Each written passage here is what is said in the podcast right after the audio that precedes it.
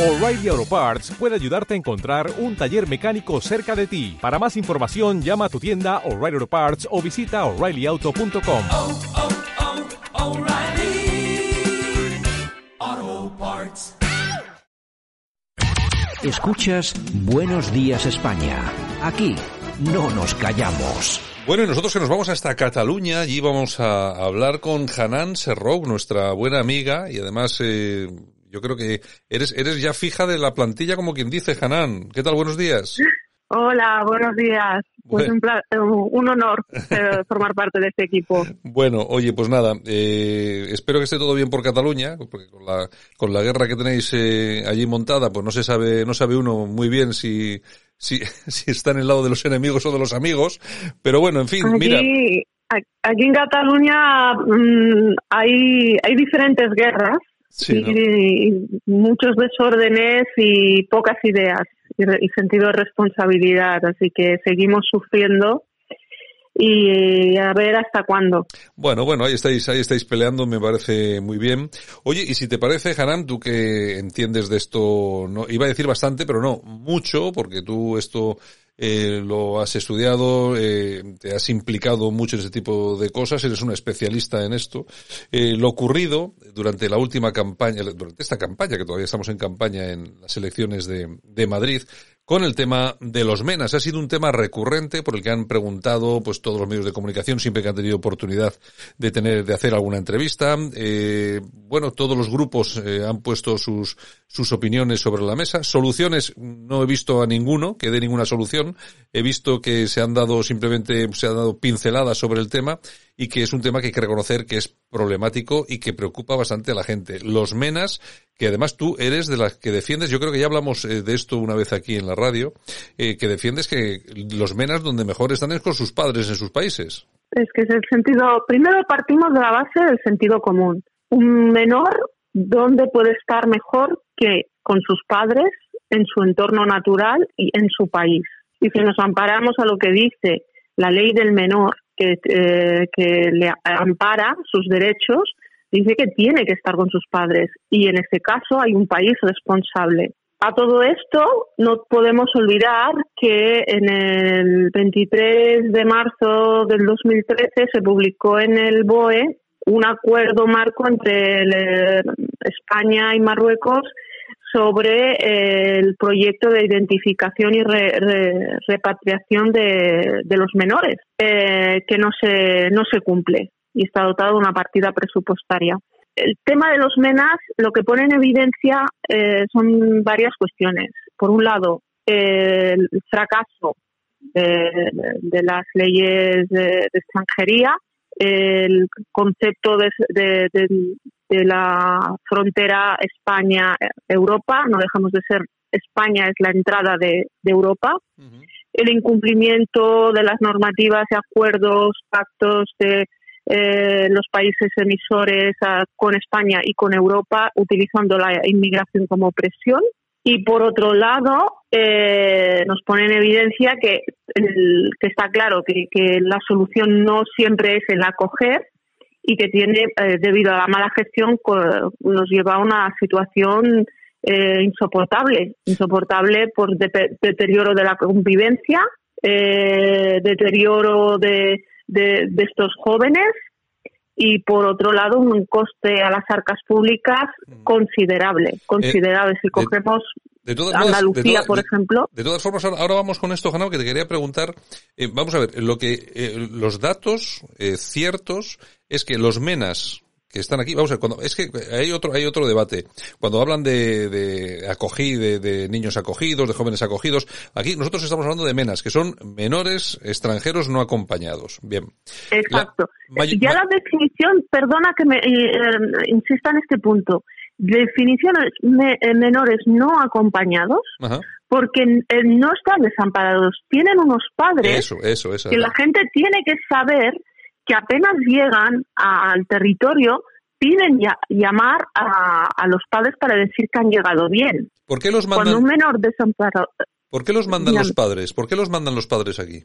porque eh, se, se ha normalizado como el enviar el menor para saltarse la, la ley de extranjería, eh, por otro lado, porque creen que así pues adquieren más fácilmente la regularización, eh, acceden a unas ayudas. Inclusive se ha asentado la leyenda urbana que es como enviar un hijo a estudiar el extranjero. Él cuando se, sea mayor y esté bien, pues ya hará la regrupación familiar y ya llevará a los padres, los tíos, los primos, ¿no? Entonces es una proyección de un proyecto migratorio explotando a, a, los menores y con esto no podemos ser cómplices. no podemos ser cómplices. De todas formas, siempre que se habla del tema de los menas, eh, de los eh, jóvenes extranjeros, me parece que es una especie de tabú del que no se puede hablar. Ahora, en la campaña de Madrid ha puesto eh, también sobre la mesa el partido Vox un cartel donde se fijaba la ayuda, o la ayuda, no la ayuda en sí, sino lo que cuesta mantener eh, un MENA en la Comunidad de Madrid y lo que cobra una anciana de, de pensión. Claro, la cifra es eh, absolutamente diferente. Eh, vamos a ver, pero el cartel dice, dice la verdad. El cartel dice la verdad.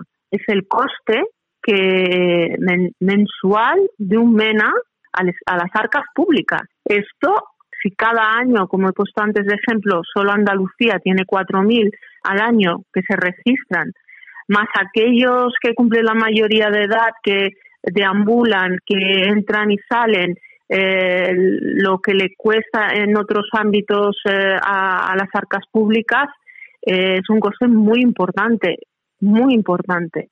y el resultado que nos da es nulo. Sí, Hanan, ¿tú crees que hay algún interés de las propias autoridades marroquíes para enviar a estos jóvenes a España? Mira, en este caso, Marruecos siempre ha sido eh, un gran estratega. Ha sabido utilizar la presión migratoria tanto hacia España como hacia la comunidad europea como una moneda de cambio donde eh, en estos momentos pues se están hablando de ya no es una cuestión solamente de presión hacia adquirir financiación sino ya por cuestiones estratégicas respecto a otros temas que no, que no quisiera entrar, ¿no? Entonces, la inmigración, en, especialmente para Marruecos, es un elemento de presión. Es un elemento de desestabilización también por diferentes grupos y por diferentes movimientos, ¿no? La no el no cumplimiento de la ley de, extranjería, la, eh, la permisividad, la falta de control eh, de las fronteras de Europa, eh, eh, yo apelo también a las instituciones europeas, no solamente está mm, poniendo en riesgo la estabilidad, el equilibrio social, sino al mismo tiempo el no cumplimiento de estas leyes eh, fomenta el que se produzcan las muertes en, en el Mediterráneo, ¿no? Sí, porque estas llegadas, estas, estas llegadas Hanan, claro, ya de por sí, de estas llegadas incontroladas, ya son, ya son malas, porque lógicamente, no solamente para las personas que estamos aquí, sino para las que llegan, que llegan en, en, una situación fatal, pero lo que sí es cierto que a eso se suma una mala gestión de todo lo que es, eh, no sé, el inmigración en España. Hay una fatal, una gestión fatal, ¿no? Hay una, porque hemos confundido eh, términos. Confundimos lo que es una ley de extranjería eh, no tenemos ley o un marco de, común de ciudadanía, no se dice, eh, se justifica eh, ciertas conductas de, algunas entidades como elemento de, acogida, cuando deberían ser simplemente gestores para acceder a la situación de ciudadano responsable, ¿no? En circunstancias legales, que, es la forma de que se le amparen todos sus derechos. En este caso, cuando alguien entra de manera ilegal, incumpliendo las normas, incumple con la sociedad, por lo tanto tiene dificultades a encajar eh, en, el, sistema y se convierte al mismo tiempo en un gasto para el sistema. Eh, Hanan, vamos a ver, eh, no podemos decir que todos los menas eh, son conflictivos, pero sí es cierto que hay un número importante que son conflictivos, que generan inseguridad en las zonas en las que en las que se encuentran los centros. No podemos negar a los propios vecinos de muchísimas localidades de, España, pues que, que, lo denuncian. ¿Y por qué ese empeño en intentar ocultar una realidad que es esa. Es decir, no todos los menas son malos, eso es cierto. Decir que son todos malos sería estúpido por nuestra parte, pero sí es cierto que hay una parte de ellos que es muy conflictiva, ¿no? Actualmente estamos en nuestra sociedad asentados en el discurso del políticamente correcto. El intentar huir de quien a la ligera otorga ciertas etiquetas al no opinar igual. ¿no? Y la sociedad necesita ya de que se digan las cosas. Y es evidente que delante a una mala gestión tiene unas consecuencias terribles y por lo tanto el instinto de supervivencia, la falta de, de, de, de, un, de una guía, de un proyecto de vida, hace que se dispersen estos jóvenes y tengan conductas mm, delictivas, violentas, y a más a más reproduciendo conductas que en sus países eh, son normalizadas. En este caso me refiero el incremento del acoso a las mujeres sí, porque, viniendo de ciertos países, porque eso es una cosa que se repite y, y no se dice, ¿no? Sí, porque Entonces, Hanan, hay que es- hablar de ellos sin miedo. Hanan, ese, ese es un tema, ese es un tema muy interesante, que es el, que es el, el tema del acoso a las mujeres por parte de estos jóvenes. Eh, además, yo creo que lo recogía también una, yo creo que una escritora, que me parece que se, que se apellida Hamchi, creo que también es profesora en la universidad en Barcelona, eh, que hace, hace unos meses escribió un artículo, creo que era en el periódico de Cataluña, en el que decía claramente, bueno, ella es de origen marroquí, ella lógicamente lo sabe mejor que mejor, eh, decía que efectivamente que estos, estos jóvenes vienen con determinadas cuestiones aprendidas y luego las desarrollan aquí. Es decir, el acoso en sus países es algo absolutamente normal y cuando llegan aquí piensan que es absolutamente igual Claro. y que aquí quieren imponerlo también. Claro, es, es un acoso violento que se da en ciertos países hacia las mujeres y a las mujeres cuanto más libres, emancipadas y que eh, se comportan de igual a igual. Eh, estos jóvenes llegan aquí y evidentemente eh, hay una total falta de respeto. Se conocen los mecanismos, las todas las trampas y a más a más se atribuyen eh, es mm, esta libertad de, de, de tener estas conductas que ya en su país son inaceptables, aquí deberían estar totalmente castigadas, penalizadas e inclusive yo voy a decir algo más contundente, deberían ser eh, objeto de, de- de argumento de expulsión. Argumento, o sea, tenemos que empezar a entender que la buena gestión por la vi- por la calidad de vida de todos no siempre es la acogida y a más a más para garantizar la vida y la tranquilidad tenemos que entender que la repatriación no es un castigo ni es un maltrato ni es una tortura es eh, simplemente dar la, la respuesta de que un proceso migratorio no se puede hacer por vías ilegales y que el país emisor tiene que hacerse responsable de sus menores. Hemos de recordar que Marruecos eh, tiene firmada el, tr- el- el Tratado de Protección de, lo- de los Derechos del Menor.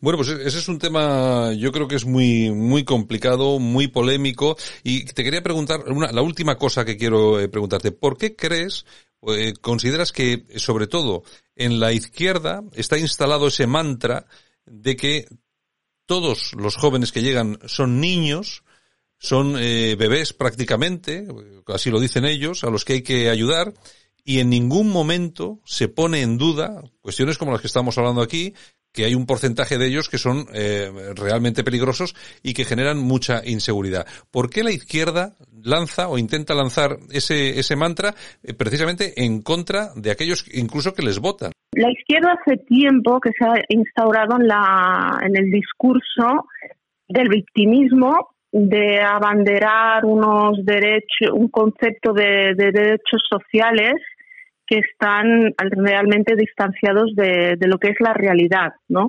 Y aparte, eh, de una manera equívoca, eh, considera que aqu- aquellos ciudadanos españoles de orígenes eh, diversos ante estos mensajes tendrán más afinidad, ¿no? Esos son- están asentados en, digamos, casi para mí en el siglo pasado. Hoy en día lo- los españoles somos diversos, cada vez necesitamos eh, políticos sensatos, responsables, que nos hablen de la realidad.